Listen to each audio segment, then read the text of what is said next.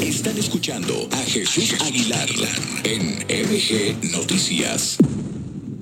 Tenemos a Roberto Mendoza en la línea. Querido Robert, es lunes, día de platicar contigo en este espacio, cosa que nos da mucho gusto. ¿Cómo te va? Muy bien, Jesús, ¿y ustedes? Bien, aquí andamos con mucha información importante y con mucho gusto de saludarte. Fíjate que hoy es la primera lluvia oficial ya de verano aquí en la Ciudad de México. Ayer hubo una gran tromba de aire y hoy pues ya llovió en varias partes de la ciudad, así que ya nos vamos a refrescar un poco más. Ayer vi unos, este, unos aires, reportaba López Dóriga en, en la Ciudad de México, que movían hasta espectacular. Estaba tremendo el aeronazo ayer en la ciudad, pero hoy ya llovió. Se cayeron tres árboles ayer Tremendo. en varias partes de la ciudad. Bueno, cuéntanos, hablemos de San Luis Potosí. Oye, fíjate que pues estaba eh, yo investigando, pues dice el presidente que va a venir eh, pues 500 eh, médicos cubanos a la Sierra de Tlapa, allá en Guerrero, y que bueno, pues no solamente a la Sierra de Tlapa, porque bueno, eh, digamos, no es tan grande la sierra, y van a distribuirse en algunas otras partes del país, a lo mejor también le toca a San Luis Potosí.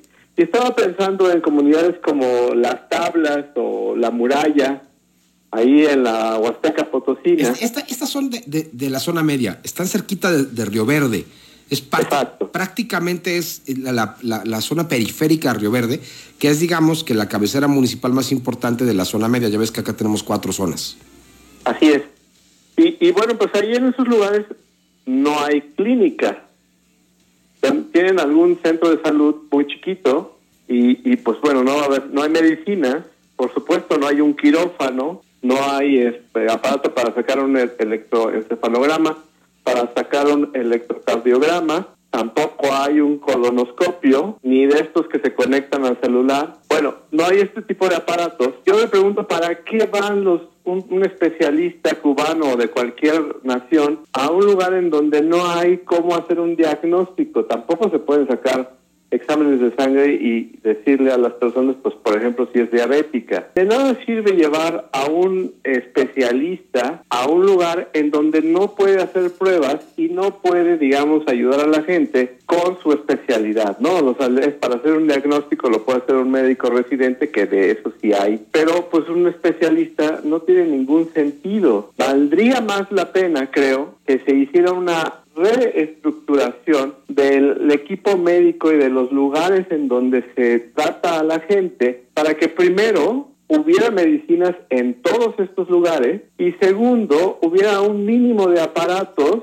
con los que se pudiera hacer un diagnóstico más elaborado y además pues hubiera digamos un quirófano para que cuando menos una mujer que está embarazada y se complique su embarazo pues pudiera tener una cesárea de emergencia. ¿Tú cómo ves esto, Jesús?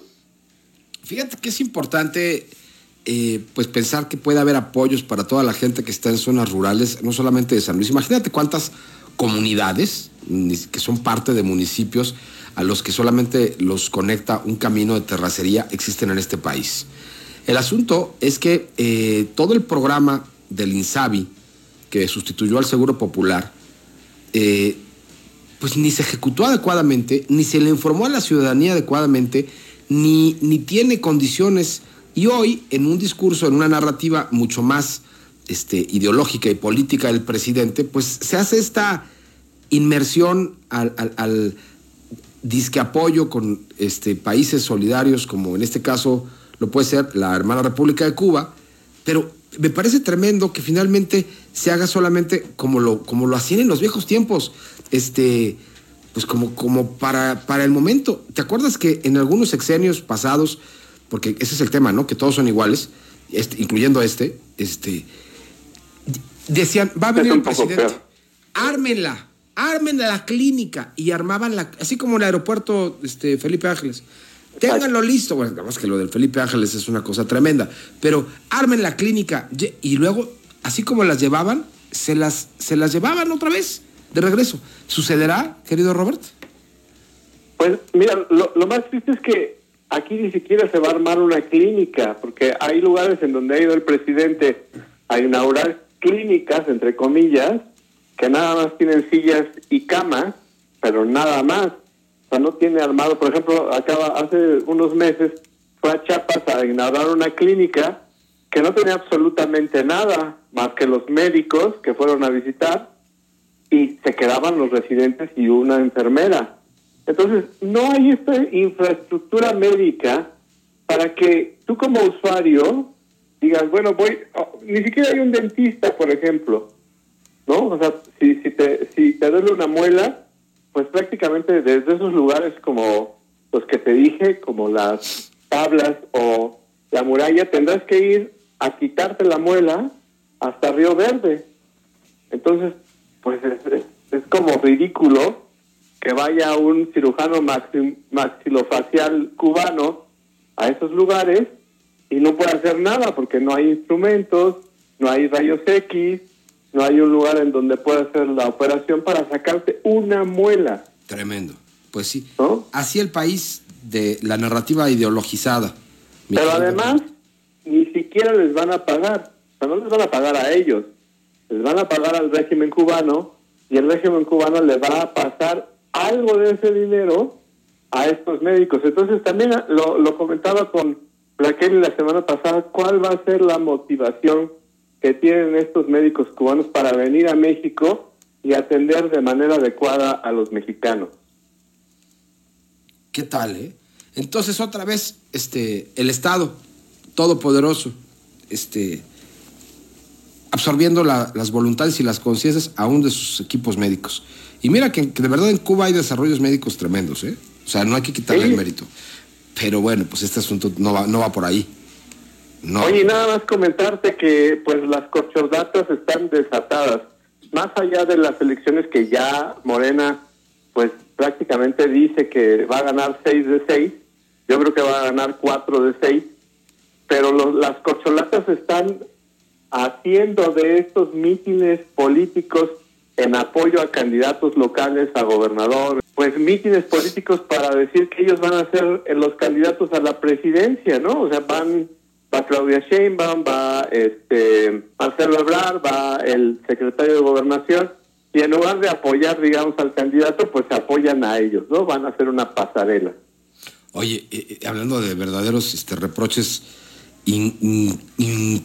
y bueno, es que ya no sé ni cómo decir, un inconmensurable este, error que genera Morena todo el tiempo es lo que está pasando en Durango. En Gómez Palacio hay un cuate que se llama José Iván y en el 2001 fue detenido en la Ciudad de México por enviarle una bomba de regalo a una mujer que fue su novia. Le envió de regalo una bomba. O sea, imagínate, ahora sí que este, este no nada más es. Ahí había cariño. Un novio tóxico. Este era este novio explosivo. Imagínate su nivel. Le manda una bomba a la que fuera su novia. Y entonces, pues por tentativa de homicidio, lo, lo metieron lo sentenciaron 20 años de prisión por tentativa de homicidio, pero su defensa logró apelar la condena y lo reclasificó y le, dieron dos años, ocho meses, y entonces estuvo allí hasta el, hasta el 2013 en el reclusorio Oriente. ¿Qué tal? Este y luego ahora es... Y ahora es delegado presidente, este, es parte de la coordinación del partido Morena en Gómez Palacio Durango. Y hoy, por ejemplo, también hablando de estas cosas, se celebró un mitin o una reunión política para apoyar al candidato de Tamaulipas, nada más y nada menos que en el Senado de la República. Pues muchos diputados, muchos senadores, pues ya se están quejando porque no se puede usar el recinto de, esa, de, del Senado para, cosas para hacer un mitin político, ¿no? que no. Bueno, pues no vimos también al coordinador de Morena en el Congreso, en, San Lázaro, pateando el balón ahí con el matador Hernández. Bueno, pero él porque quiere ser alguna vez a lo mejor candidato, pero aquí sí estaba, un, sí estaba un candidato de a de veras. Caramba. Bueno, Robert, qué gusto platicar como siempre contigo. Te mando un abrazo.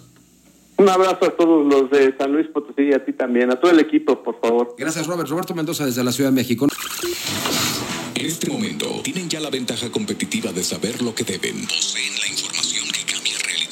que alteran conciencias, saben lo que pasa y por qué. MG Comunicación presentó MG Noticias con Jesús Aguilar. Información en toda su extensión. Y así termina, y así termina esta historia, amigos.